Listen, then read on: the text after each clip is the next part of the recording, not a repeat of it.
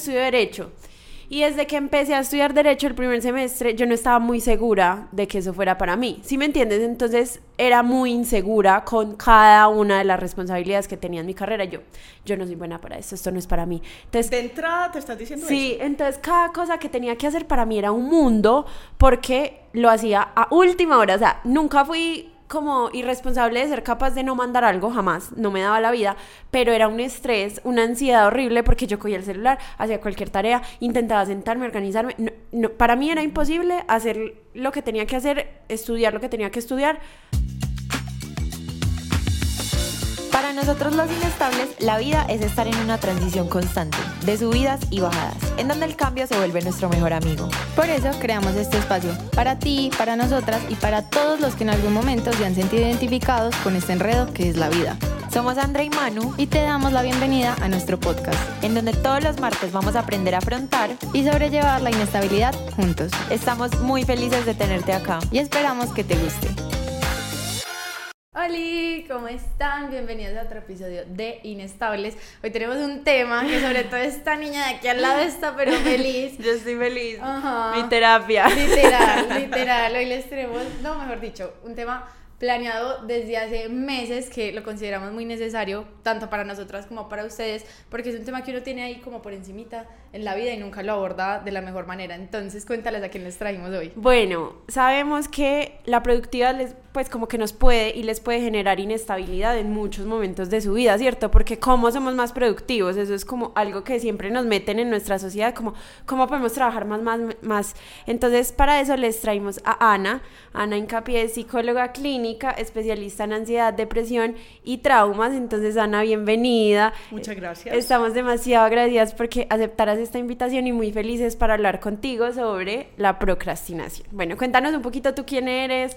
Eh, lo que quieras contarnos. A ver, yo les cuento, yo soy psicóloga clínica de la Universidad San Buenaventura, tengo 25 años de experiencia en clínica, pero también tengo como un perfil un poco distinto, porque he hecho clínica, pero también yo viví 7 años en Canadá, entonces soy negociadora internacional y chef. Entonces me parece que chévere poner esto acá. me encanta. Porque uno puede hacer lo que quiera siempre y cuando se ponga unas metas claras. Yo creo que frente a lo que vamos a hablar hoy, eh, parte de lo que nos asusta mucho es que no tenemos unas metas muy claras, sino que nos, nos centramos es en la producción, en la productividad y en la perfección. Entonces, bueno, eh, parte de la introducción, un poquito de avance, pero está bien. Me encanta, me encanta porque es un tema que ahorita nos estaba chismoseando. Tuvimos un preview de los temas em, y uno jura que cuando una persona es muy productiva no pues como que no tiene esos problemas, como de que, ay no, todo mi día está bien, cumplí con todo, pero digamos yo soy el otro extremo del mundo y es que yo me sobreexploto, ¿cierto? De to-do list porque me da mucho miedo como esa procrastinación y sobre todo me da, me da como un sentimiento negativo cuando no estoy haciendo nada. Entonces yo creo que tampoco es tan sano estar al otro lado de las cosas que siempre querer ser full productivo y no saber parar. Entonces este tema a mí me interesa demasiado, quiero que lo abordemos como de todos los extremos, desde el lado de no soy capaz de hacer nada y me agobio con todo, o no soy capaz de parar, que es en el que yo me encuentro. Pero bueno, entonces empecemos ya con las preguntas del tema de hoy. Bueno, yo quiero que nos cuentes un poquito para la gente que está como, ¿qué? ¿De qué están hablando? ¿Qué es la procrastinación, cierto? ¿De dónde viene eso? ¿Qué es esa palabra? La palabra está de moda, pero básicamente simplemente es aplazar las cosas que son importantes, ¿cierto?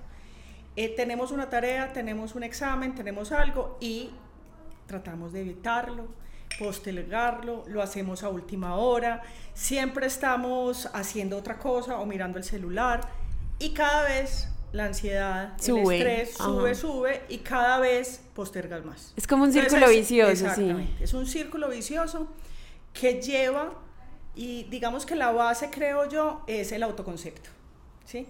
Que consideramos nosotros que somos. Entonces, si tenemos algo del autoconcepto, si tenemos algo de la autoeficacia, si no estamos seguros de nosotros mismos, nos saboteamos. Ay, no, dejemos esto para después. Ay, no, qué susto. Ay, qué pereza. Eh, no, miremos esto. Yo voy a estudiar otra cosa. ¿sí? Estamos todo el tiempo autosaboteándonos y generamos más estrés. Entonces es como una cadena alimenticia, ¿sí? Que al final no hacemos la tarea o la hacemos a medias y empezamos a castigarnos, ¿sí? Empezamos a decir, vea, es que es por culpa mía, yo soy perezoso, esto no tiene nada que ver con la pereza, partamos de ese punto, ¿sí? La pereza no tiene nada que ver aquí, aquí es el autoconcepto, cómo nos miramos, cómo nos saboteamos. Entonces, en un lado está la ansiedad, pero en otro lado está como lo que tú dijiste, ¿sí? Son dos caras de la misma moneda. El autoconcepto tuyo está basado en eficiencia, ¿cierto? Entonces, las memorias tuyas están todas listas, es que si yo soy eficiente, soy lo máximo. Entonces hagamos listas, entre más listas hagamos, eh, soy más productiva, productiva, felicidad, hagámoslo. Éxito. Ajá. Ay, yo, yo ah, describiste mi cadena mental. a mí, a mí, algo pues que yo he visto mucho como últimamente, tú lo que acabas de describir fui yo, soy yo, toda mi carrera, yo estudio Derecho. Y desde que empecé a estudiar Derecho el primer semestre, yo no estaba muy segura de que eso fuera para mí. ¿Sí me entiendes? Entonces era muy insegura con cada una de las responsabilidades que tenía en mi carrera. Yo, yo no soy buena para esto, esto no es para mí. Entonces, De entrada te estás diciendo Sí, eso. entonces cada cosa que tenía que hacer para mí era un mundo porque lo hacía a última hora. O sea, nunca fui como irresponsable de ser capaz de no mandar algo, jamás, no me daba la vida, pero era un estrés, una ansiedad horrible porque yo cogía el celular, hacía cualquier tarea, intentaba sentarme, organizarme. No, no, para mí era imposible hacer lo que tenía que hacer, estudiar lo que tenía que estudiar antes como mis amigas, ¿cierto? Todas ellas cogían semanas y organizaban y perfecto. Yo el último día me pasaba derecho, me trasnochaba, entonces para mí toda mi carrera fue un estrés horrible, o sea, más que para todo el mundo, para mí fue un- una ansiedad, pues que hasta me disparó la ansiedad horrible. Entonces, pero ya le, yo ya, ya hice terapia porque yo no sabía, a mí siempre me han dicho que era como mal la gestión de las emociones y yo no entendía por qué yo no sabía gestionar mis emociones, pero tú me acabas de decir la clave y es que mi autoconcepto es que no era buena en eso, entonces me daba pereza, me daba miedo, me daba inseguridad y siempre pues me he creído que no soy buena para ser abogada, entonces ¿quién va a querer hacer algo para lo que se siente inseguro que pues que no sabía hacer? Así es, y eso es como una cadena Sí. alimenticia, se va generando cada vez más. Entonces, o nos saboteamos más, o cada vez decimos, no necesito más tareas, necesito estar ocupado, ¿sí? Entonces, digamos, ahí tú tienes la tendencia de volverte una workaholic. ya. Esa tendencia ya la, ya la ¿Cierto? Porque es esa adrenalina puesta Horrible. en el resultado. Ujú. ¿Cierto? Sí, para mí fue muy difícil eso, porque eso del autoconcepto que tú mencionas me parece súper interesante, porque es algo que uno se reafirma cada vez que pasa esto. Entonces es, digamos, tu reafirmación es como, yo lo hago al final. Y yo Sí. soy la persona que hace las cosas al final. Sí. Y nunca te has dicho lo contrario. No. Nunca te has dicho, yo soy la persona que hace las cosas con tiempo. Pero aquí hay una explicación muy chévere. Cuando nosotros nos estresamos, ya es un poquito de neuropsicología, ¿cierto? Entonces nosotros nos estresamos y la amígdala, que es como la antena que nos dice el peligro, empieza a vibrar, ¿sí? Entonces uno ya no piensa, o sea, no es como, ay, qué pereza hacer esto, es, no soy mala, no voy a ser capaz. ta. Y ya en el frontal, que es a donde tenemos la razón, ¿sí? La sangre no fluye claramente, entonces uno lee y le pasa derecho. Sí, no es Le habla y uno, ¿qué? ¿De qué estás hablando? Ay, Sí. perdí la memoria, me estoy volviendo loco, ¿sí? Y es normal, porque si estamos en estado de ansiedad, si estamos en estado de miedo, es como si un perro viniera a mordernos. Uno no está pensando, ay, es que esta tarea tan bacana que voy a hacer, no. Usted está pensando, me morí, ¿cierto? Entonces ahí es otra cosa que es el sistema que alimenta esta procrastinación, ¿cierto? Es evitar. Entonces, a mí se me dispara la ansiedad, la amígdala me empieza a temblar y yo digo, ay, no, chao. Sí, yo hago lo que sea, me pongo a ver una serie, con el celular, Es lo que sea. Exacto. bienestar Evito- Sí. Evito esa sensación incómoda que ahí vienen las emociones, Ya. ¿cierto? Es el miedo. Ya. Entonces, evito esa sensación y me voy para otra cosa que me da un placer momentáneo. Entonces yo empiezo a ver Instagram, eh, hablo por teléfono, hago otra cosa, Yo- ¿sí? Llamo al novio, sí, placer momentáneo. Pero que luego es peor. Claro. Ajá. Ay, no Tengo menos tiempo. Sí. Es más, hay hasta tareas muy bobas. Ay, que uno nunca le gusta tender la cama y se va a tender la cama. Cualquier Tengo cosa que hacer uno, esto. uno encuentra qué hacer. Exacto. Excusas, excusas, excusas. Y ahí empieza otra vez todo el sistema. Entonces no es que sea pereza, partamos de ahí. Es un sistema de autoconcepto que se va alimentando con el tiempo, ¿cierto? Y se va volviendo ansioso. Nos pasó. Horrible. Y es un sistema de sabotaje. Claro. Y más que últimamente como que hemos asociado la productividad a cosas muy específicas. Entonces la persona que madruga es productiva, pero la que se despierta a las 9, 10 no es productiva, ¿cierto? Sabiendo que, no sé, o sea, yo lo digo desde mi percepción, a mí se me da mucho más fácil hacer las cosas en la noche que en el día. Entonces no soy productiva si hago, si me rinde más en la noche que en la mañana como otras personas. O sea, como que todas esas cosas ya la sociedad nos impone, te tienes que levantar a las 5 de la mañana, tienes que ir al gimnasio hasta ahora, tienes que hacer esto, tienes que hacer listas y seguir y seguir y seguir. Y para las personas que son como yo, o sea, que eso le genera mucha ansiedad y que no van con ese ritmo y que no es su estilo de vida, pues es peor, ¿sí me entiendes? Como que genera más, más, más, más y más ansiedad. Entonces me parece como, yo no sé si es que tenga que ser así, o sea, porque científicamente sirva más o... o no, es que estamos formateados. ¿cierto? Nosotros eh, generamos estrategias personales e individuales, pero no lo estamos haciendo. Tenemos tanta información del entorno que para todo hay una explicación, hay 50 posibilidades y hay una exigencia formateada, ¿cierto? ¿Qué es productividad? No es lo mismo eh, productividad para un abogado que para un arquitecto, que para una psicóloga, ¿sí? No es lo mismo el, el, concepto de éxito para ti que para la otra persona. Sí, hay gente que quiere ser multimillonaria, hay gente que quiere ser cantante, hay gente que quiere eh, trabajar en una fundación, en una ONG. Entonces, cada concepto de productividad, de éxito, no se puede formatear. Entonces, estamos formateados, estamos con unas listas de cosas que estamos haciendo que no están dentro de nuestras metas, no estamos seguros si las queremos, que es productividad, porque tenemos que levantarnos e ir al gimnasio, podemos ir por la noche al gimnasio, ¿sí? podemos ir tres veces a la semana al gimnasio, siempre y cuando tengamos las metas claras de por qué lo estamos haciendo, por qué abortamos todas las o muchas de las cosas que hacemos, por eso, porque es que hay que hacerlo, es el deber y el tener, no, aquí nosotros sí hacemos las cosas que nos gustan más, no, los vamos, no nos vamos a salir de eso, ¿cierto? Pero estamos todo el tiempo, ay, no, yo tengo que ser productivo, yo tengo que ser exitoso, tengo que ser súper deportista y hay unas exigencias. Por ejemplo, usted ya a los 30 años debió haber conocido el mundo, es supremamente feliz. Al amor de su vida. el amor de su vida. a ver, ¿a qué horas va a hacer usted todo eso? Súper deportista, o sea, tiene que meditar, pues casi como el Dalai Lama. Ir a yoga, hacer brunch con la Levitar, o sea. Alimentarse perfectamente, dormir ocho horas al día. Eso no es posible, ¿cierto? Entonces, de todas esas cosas que le está mostrando a uno, es decir, bueno, a mí me gusta meditar y de pronto hacer esto, otro, ¿cierto? Y así es como convertir el autoconcepto, porque todo eso es el autoconcepto, qué es lo que yo quiero, cuál es la meta que yo quiero. Y ahí sí, pues planificar, pero sobre lo que vos querés. Uy, no solo, no sobre lo que nos han enseñado, porque acabo de caer en cuenta, o sea, me hizo así el mundo, de que yo era esa, ese tipo de persona gym 5 AM, clase, trabajo, comía bien con coca, me acostaba, leía, meditaba, a las 9 ya estaba, bueno, o sea, yo tenía la vida así milimétricamente cuadriculada y la gente me felicitaba mucho por eso. Y yo me empecé a felicitar muchísimo por eso.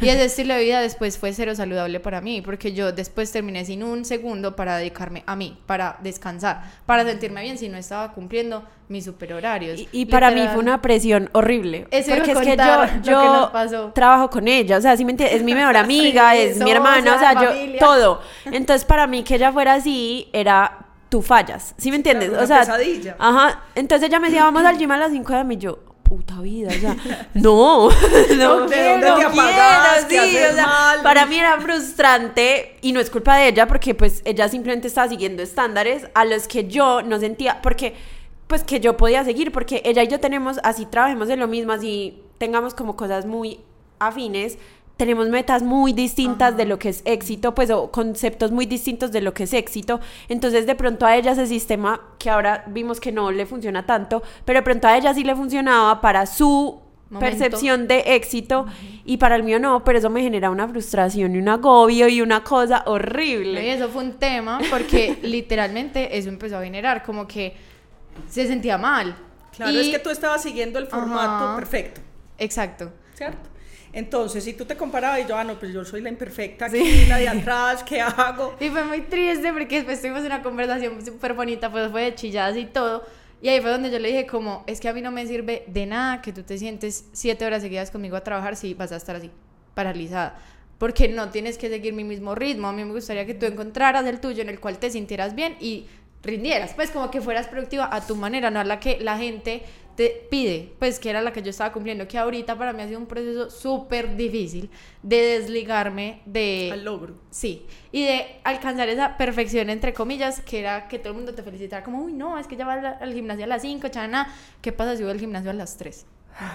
yo, para mí eso era, yo la perversa, pues la bendecida, la que no hace nada, como ir a las 3, a las 3 se trabaja, ya encontré simplemente que me estaba literalmente yo creo que eso también es un tipo de autosabotaje porque no, pues me estaba poniendo encima unas exigencias que eran inviables de cumplir como a largo plazo. Sí, porque no te estabas fijando en ti, Ajá. sino que estabas cumpliendo, cumpliendo, Exacto. cumpliendo, ¿cierto? Como en una, como en una banda. Sí. Que Una hora a tal ritmo y usted hágale. Y Y yo viéndola cumplir sin poderlo hacer. ¿Sí me entiendes? Para mí era...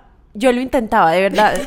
O sea, yo lo intentaba, yo intentaba seguir el ritmo que no solo ella imponía, sino la sociedad en sí. Sí. Yo, yo intentaba, entonces yo me despertaba a las 5 de la mañana, para mí no, no era posible porque, como te digo, mis picos de, como de productividad se dan en la noche, entonces me dormía tarde, entonces me despertaba temprano, estaba cansada todo el día, ¿sí me entiendes? Como que no era capaz de encontrar... Pero es que ahí vamos a otra cosa. Sí. Son como los ritmos que tenemos. Hay gente que es matutina, hay gente que es nocturna. Y qué rico que eso sea aceptado, que no digan, es que el bueno es a las 5 de la mañana, ¿por qué? Porque cada uno no puede encontrar un Pero ritmo también que hay le una ventaja que ustedes tienen en este momento, ¿sí? En este momento uno puede modificar las cosas Ah, y ser sí. flexible. Ajá. Yo creo que aquí es llamar a la flexibilidad, ¿cierto? Sí. Es verse internamente, pero sin la reflexión, como que decimos siempre, sino, bueno, podemos hacer las cosas de diferente forma. Yo me puedo acostar a las 3 de la mañana todos los días y ser súper productivo a las 10 de la noche de 10 a 3, ¿cierto? Depende del trabajo que tengas. Obviamente, ¿Cierto? sí. Si vos sos comercial, pues eso es imposible. Sí. Te toca hacer una modificación. Entonces, esa flexibilidad mental y planear de esa forma es distinto. No planear a través del objetivo, casi que haciendo un business plan de uno, no. es cómo puedo, a mí yo soy nocturna, cómo hacer mi trabajo que sea nocturno, cómo puedo ser eficiente a esa hora y lo voy a lograr. ¿sí? Sí. Usted puede hacer eh, eh, gimnasia a la hora que quiera, ¿sí? usted puede trotar a la hora que quiera, pero es quitarnos esos formatos que tenemos preestablecidos que nos están diciendo todo el tiempo. Es que fíjense que el Instagram lo que tiene malo es eso, es que permanentemente ustedes cuánto, cuántos temas tocamos cuando estamos haciendo esto. ¿Sí? Y permanentemente nos están diciendo qué hacer, eh, coma, trote, haga, suba, baje, ¿sí? Entonces, eso por sí solo no está bien, no, no, no pasa nada, pero el cerebro es eso que se congestiona, ¿sí? Entonces, vos no estás pensando en la estrategia de flexibilidad que tenés que hacer para el trabajo, para lo que tenés que hacer, sino, ay, esta dijo esto, este dijo aquel, este tiene perro, yo no tengo perro. ¿sí? Y, y ahí es a donde empezamos a todo este sistema que estamos hablando. Y me parece muy importante eso que dices porque yo siempre pensaba que para mí la procrastinación es un problema, pero es un síntoma, ¿cierto? Es un síntoma del autoconocimiento o de la autopercepción que yo tengo de mí misma. Entonces, ¿qué es el éxito para mí, cierto? Creo que me tengo que preguntar eso antes de resolver la el tema de la procrastinación o el tema de mala gestión de emociones. ¿Qué es el éxito para mí? ¿Qué me gusta? ¿Qué no me gusta? ¿Cuándo soy productiva? ¿En qué quiero trabajar? ¿En qué me veo? Eh, para que soy, para que me siento buena, para que me siento mala. Creo que eso es como lo primero que yo tengo que alinear o que las personas que sienten esto tienen que alinear para luego mirar si se soluciona el problema o cómo pues entro a solucionar el problema, porque yo busco en Google es qué técnicas sirven para Además, solucionar la procrastinación. inmediatas. Ajá, Todo inmediatas. es ya, hágalo en cinco días, Sí. eh, cinco pasos y lo Vence tiene. la procrastinación en tres minutos. Manuela lo compró. Entonces, la tolerancia a la frustración, estás vos frustrándote todos los días porque no lo hice en cinco días, no lo hice en esto. Es Entonces, feo, es es, una que todo es un círculo vicioso. Y que- el cerebro está todo el tiempo angustiado, no lo estoy haciendo bien, ¿sí? Y no estamos pensando qué nos motiva, qué nos gusta, ¿sí? Es muy fácil entender qué nos gusta. Nosotros lo decimos, "Ay, me toca, lo tengo, un deber. Fíjense que casi todo el tiempo estamos diciendo eso. Sí. ¿sí? Estamos es en el deber, no estamos en el querer, en qué lo podemos hacer y cómo lo podemos hacer. Ese es a donde tenemos que mirar. ¿Cómo uno lo saca? ¿Cómo tenemos toda la información del mundo? O sea, si uno tiene claro para dónde va, pregunte y se le da. Sí. Y se le da las 20 rutas, 20 caminos, hace este, hace el otro, ¿cierto? Pero siempre y cuando tengamos esa motivación, ese autoconcepto claros. Y ahí acabamos con el mundo. ¿sí? A mí esta historia me cambió la vida, literalmente me la cambió, porque me la dio la psicóloga. Y es que yo pues estaba inmersa en un montón de parámetros que ni sabía para qué. Pues, o sea, yo dije como, ah, no, la gente exitosa entonces hace esto y esto y esto, entonces yo quiero ser exitosa así, entonces me tocaba Hacer duplicar ese estilo de vida, ¿cierto? Clonarte con... Clonarme, ¿cierto? Sí. Sí. por más de que no hubiera cuerpito que aguantara. Y la psicóloga me, me contó esta historia que me dijo, se las voy a contar, es, es un poquito larguita, pero tienen paciencia. Es como, había un estadounidense que estaba hablando con un pescador, ¿cierto? Pues el estadounidense representa como el capitalismo en su máxima potencia. Eh, y le decía al pescador como, ay, ¿y tú qué? Pues tú, ¿cuántas veces pe- pescas al día? O que y él decía como, no, pues yo me siento aquí dos horitas. eh, y ya, y el dos horitas, y usted qué hace en el resto del día, no, yo me levanto, desayuno con mi familia, voy, recojo los alimentos, después vengo, me siento un ratico a pescar y por último voy por mis hijos al colegio, nos reímos un rato, les hago la comida y ya los acuesto. Y él era como, pero solo dos horas, ¿por qué no trabajas más? Y él le decía como, no, pues, ¿para qué? Y él como, pues, para que puedas producir más y tengas más plata. Y él le decía, ¿para qué? Pues porque si tienes más plata puedes contratar más gente. Y el man le decía, ¿para qué? Pues para que crezcas la empresa y después, no sé, la internacionalices. Y él, ¿para qué? Pues porque si la vuelves una multinacional te la pueden comprar. Y él, ¿para qué? Para que después te puedas levantar, ir a desayunar con tu familia, ir a recoger... Te o sea, jubiles. Ajá, te jubiles y tengas la vida... puedas estar con tus nietos porque ya... No, y tengas la vida que ya tienes. Que ya sí. puedes tener. Y yo estaba, yo era el, pues el americano. Decía como, no, sabes que tengo que trabajar un montón para que después tenga mi tiempo libre, para que después pueda ir a tomarme algo con mi, con mi amiga, para que después vaya a trabajar donde se me dé la gana. porque no puedo hacer eso ya? Si tengo la, el privilegio de hacer eso ya, porque me estoy explotando siguiendo un estilo de vida que ni siquiera es saludable y que me va a llevar a un punto que puedo tener hoy? A mí eso ya me quitó todos esos estándares, me quitó un poquito como esa Te desmontó esa ansiedad. angustia, claro. Me quitó esa angustia demasiado. Entonces, es como, ¿para qué yo me voy a poner a cumplir un montón de, de técnicas o cosas productivas y yo de pronto no voy a generar tranquilidad en eso? ¿Por qué no busco un estilo de vida que a mí me funcione, que me haga sentir bien? Y si sé que lo puedo tener ya, entonces ¿para qué lo voy a aplazar? Esto viene mucho desde la pandemia, ¿no? Como nos encerraron y nos quedamos ahí como, ¡Ah! mi vida se va a acabar, o sea, tengo que hacer un montón de cosas, como que cuando nos soltaron es a correr, o sea, Sí. porque esta vida, o sea, ya nos demostraron que el mundo se puede acabar, o sea, como que nos pueden encerrar en cualquier momento y que nos podemos quedar quietos, entonces que toca correr, porque no sabemos cuándo esto pare. Total.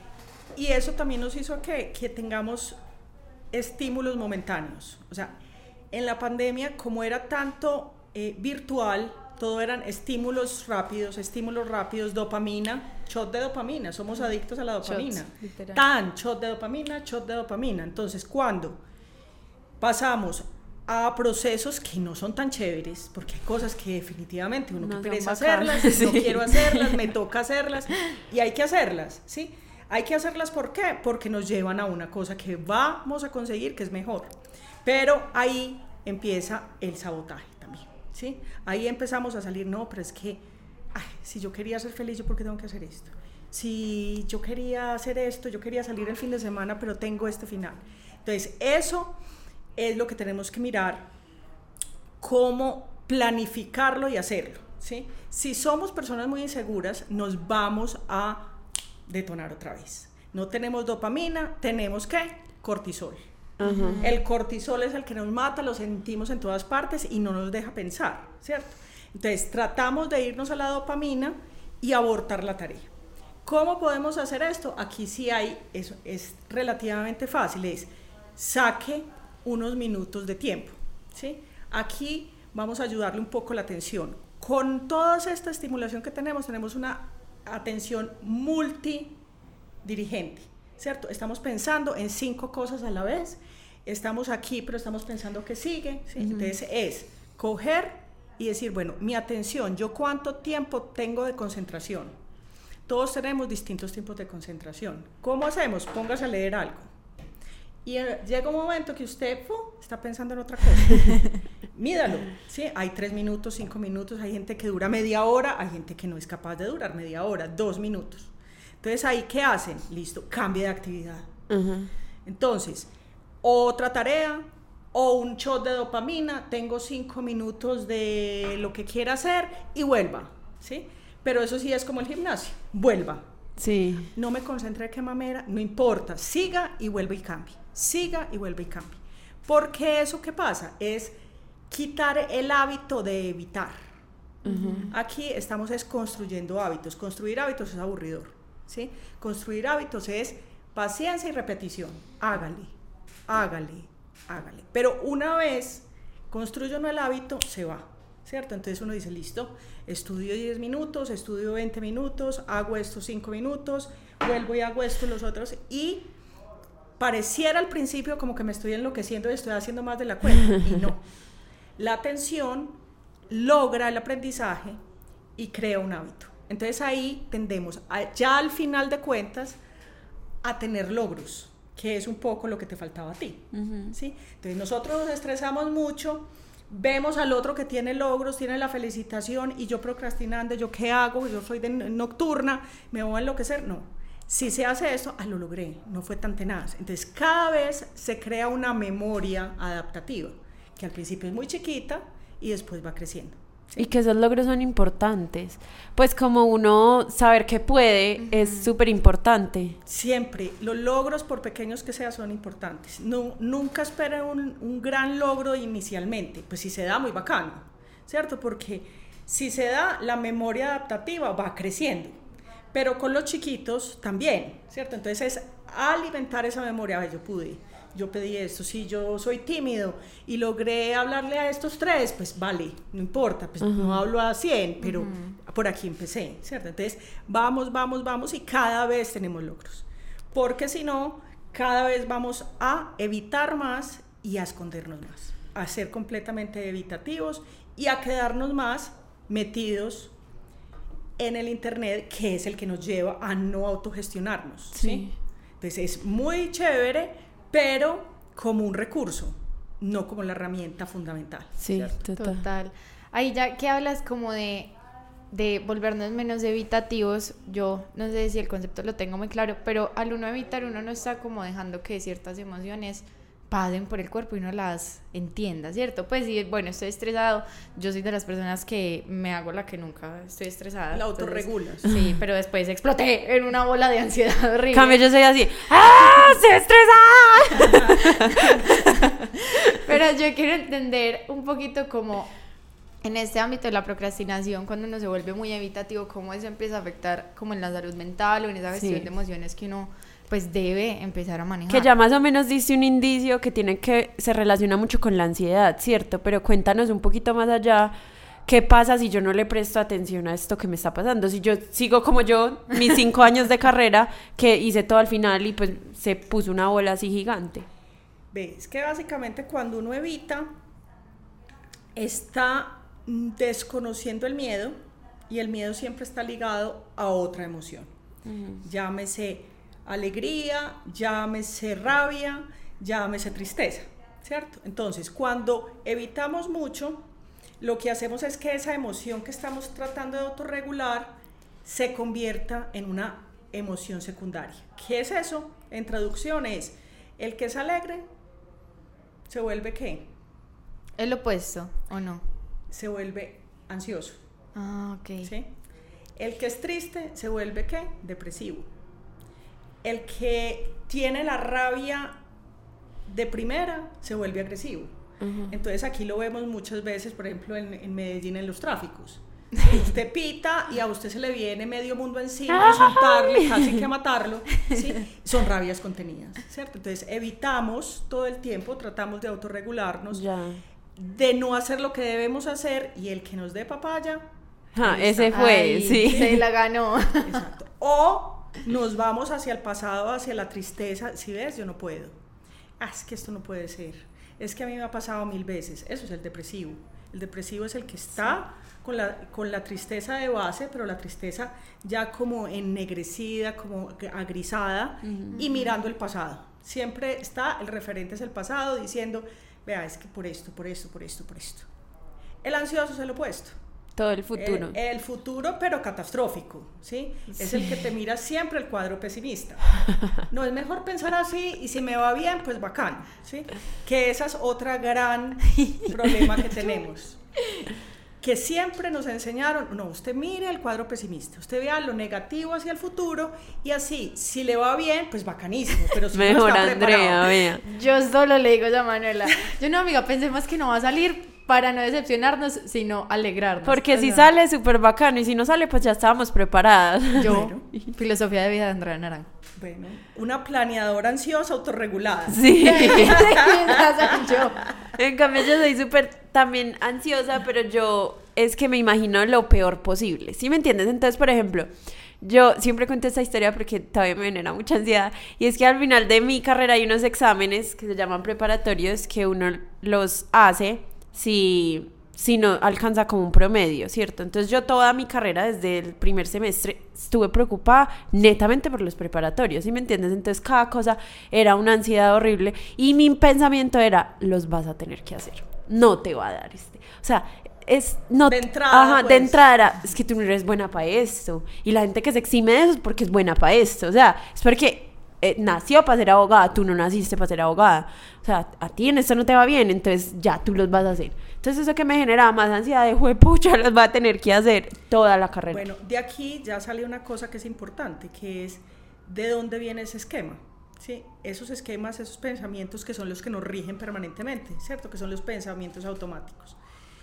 Usted no va a poder, es que no, vas a tener que preparar, eh, presentar los preparatorios. Bueno, eso tiene una memoria desadaptativa, ¿cierto? Eso se formó de alguna parte y se fue llenando. ¿sí? Se fue llenando, llenando, llenando y confirmando que eso es así.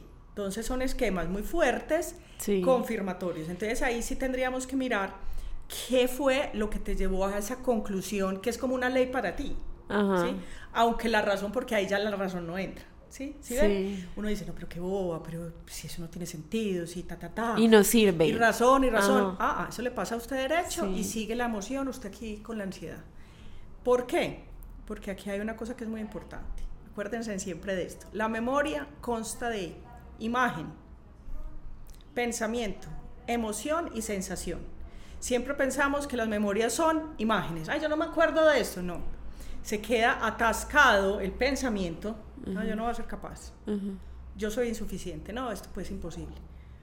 O una emoción. A usted le dicen hablar en público y solamente decir hablar en público se prendió. Sí. Ay, yo no sé qué tengo, yo no sé qué me pasa. Sí, se quedó la emoción atascada. Entonces esas memorias desadaptativas van creciendo a lo largo del tiempo, se vuelven automáticas, ustedes no se acuerdan por qué, y se quedan ancladas. Entonces son las que no le dejan a uno seguir adelante. Entonces si son muy fuertes, sí hay que mirar qué pasó, ¿sí? cómo, cómo se desliga la emoción o el pensamiento de esa emoción. Yo quiero saber, devolverme un poquito algo que tú dijiste ahorita y es que eso no está ligado a la pereza. Pues porque a mí me pasó mucho en la carrera y he visto a personas que le pasan que tienen como el mismo problema que yo, que uno liga eso siempre a que es irresponsable, ¿sí me entiendes? Entonces como no va al ritmo que yo voy, como no lo hace como yo lo hago, o es mucho más lento o, o no sé, no es tan fácil para él hacerlo, ya es irresponsable o ya no va a ser capaz o ya tiene pereza, ¿cierto? Es como si lo ligáramos, pues esto, como esta mala gestión de emociones o este, mm, pues como autoconcepto que tenemos ligado y por eso procrastinamos a tiene pereza, no le gusta, ay, esta persona tan irresponsable, no soy capaz de trabajar con él, ¿cierto? ¿Cómo de pronto diferenciamos eso un poquito? Es que la pereza básicamente es desmotivación. Sí. ¿sí? Vos cuando haces pereza es que no quieres hacer literalmente nada. Aquí vos estás buscando qué hacer, pero te sobrecoge la emoción, ¿sí? O te sobrecoge el pensamiento. Entonces no es que vos dejes de hacerlo, yo digo es seguís con los mos- mosquitos rondando, o sea, vos vas y así te vas a ver televisión o lo que vas a hacer. Uno tiene eso ahí. es, no lo he hecho, Sí. no lo he hecho, lo tengo que hacer, porque no lo hice, ¿sí?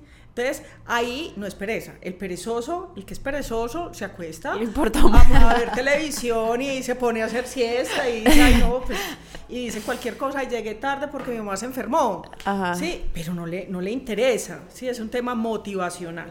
Entonces, este no tiene nada que ver con la pereza. Ya, ya entiendo. Entiendo demasiado. Ay, no, y también me parece muy importante que, pues, la, la otra persona, la otra cara de la moneda, que de pronto en esa crisis que tuvimos, pues era yo, tampoco, pues, tratarlos así, porque lo que yo le decía a Manuela es como, es que yo sé que a ti te cuesta, o sea, se te nota que no es pereza, pues que no es O sea, como no es que no me importa. exacto, no es que no me importe, no es que no eh, me parezca como esencial o priorizarlo en mi vida, es algo más, ¿cierto? Que ya ahorita entendimos como la profundidad de eso.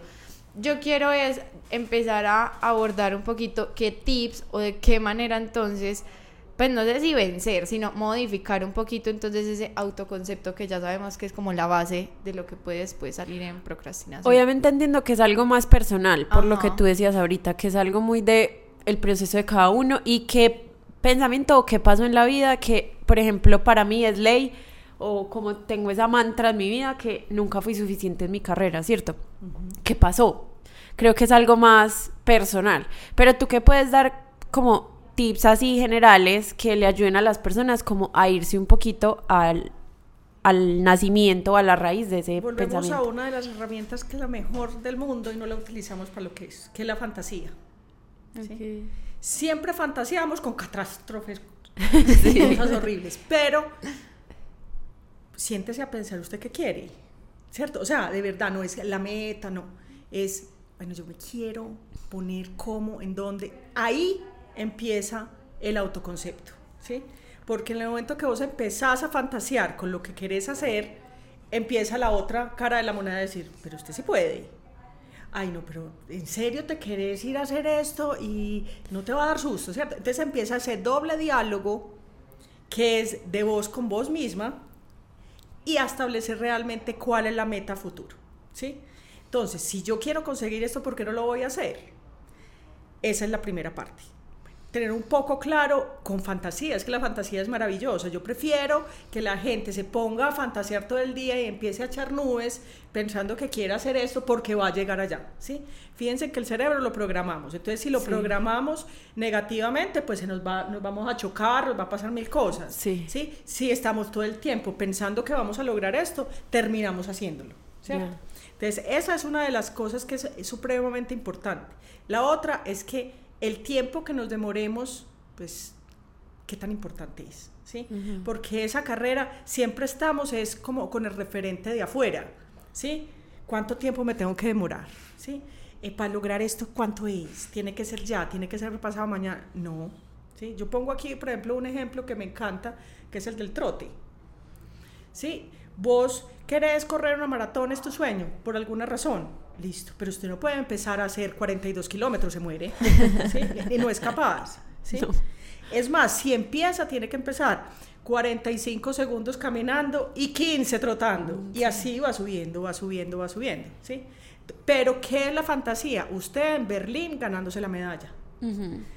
Ah, se sueña, no, pero está loca. Y usted con sobrepeso, y usted que no ha hecho ejercicio toda la vida, y usted que tiene 30 y punta de años. Pero es que importa, yo me sueño Berlín, ¿sí? Entonces ahí va. Miren cómo va logrando uno la paciencia, la perseverancia, ¿sí?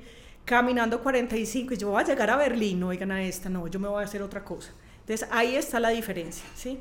Cómo fantaseamos con algo y lo vamos consiguiendo y cómo esas cosas que no son tan chéveres en el día a día, si tenemos la meta clara, ah, no importa, lo vamos a hacer, ¿sí? Y vamos a perseverar, porque esa es una de las cosas que es más importante que ya les había dicho, que es el hábito.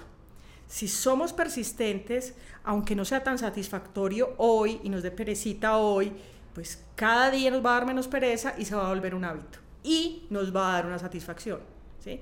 Entonces, antes de llegar a Berlín con el ejemplo, vos empezás a hacer 5K en Medellín, ¿sí? Y empezás a tener logros, empezás a decir, no, yo ya quiero 10. yo ya- Y ahí es a donde se va, ¿sí?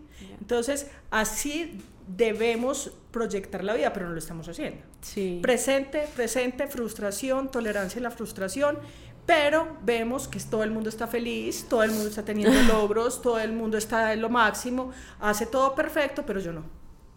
Entonces es tratar de evitar, es difícil, pero es tratar de evitar eso. ¿sí? Me encanta, qué tip tan bonito. Sí, me Porque, encantó. Pues, la verdad, yo, yo siento que yo me he experimentado como dos tipos de disciplinas, por decirlo así. La que lo hago porque sí, porque es lo que está bien. La que lo hago porque es que yo sé que quiero y a dónde va a llegar. La única que me ha durado es la segunda, claramente. Y yo siento que las cosas se, se empiezan a volver un poquito más fáciles cuando uno tiene esa meta clara. Fáciles no significa que no se presenten Que no problemas cueste. y que no cueste, sino que usted sabe que le va a costar, pero como que es un sentimiento diferente. Usted es como feliz aún así le pase de todo malo. Pues digamos, no sé, la meta más, más sencilla que es mi sueño, que es emprender. Pues pucha, uno sabe que ahí van a haber un montón de enredos y ya los hemos tenido, pero dentro del enredo yo aún así me siento tranquila y como feliz, porque tengo un propósito mayor y sé que va a llegar allá. Y para mí levantarme, digamos, si está lloviendo horrible, a sentarme a trabajar por mis sueños no me cuesta. Es maluco, sí, pero no me cuesta. Pues es como... Pero es que ahí lo dijiste, es un propósito Ajá. mayor, ¿cierto? Entonces, si uno tiene ese propósito claro, ah, pues sí le va a dar pereza, pero se levanta y, y- y- y sale adelante, ¿sí? Y logra continuidad. Una vez logres un propósito que te lleve al mayor, tú vibras, ¿sí? Empieza la pasión, empieza realmente el sentimiento de satisfacción y de felicidad, que no es la felicidad momentánea, ¿cierto? Que es lo que todo el tiempo queremos. Ay, no, pero es que qué pereza. Necesitamos el shot, ¿sí? Ya no es un shot, es algo que tú te conseguiste, ¿sí? Que te lleva a algo que a ti te encanta.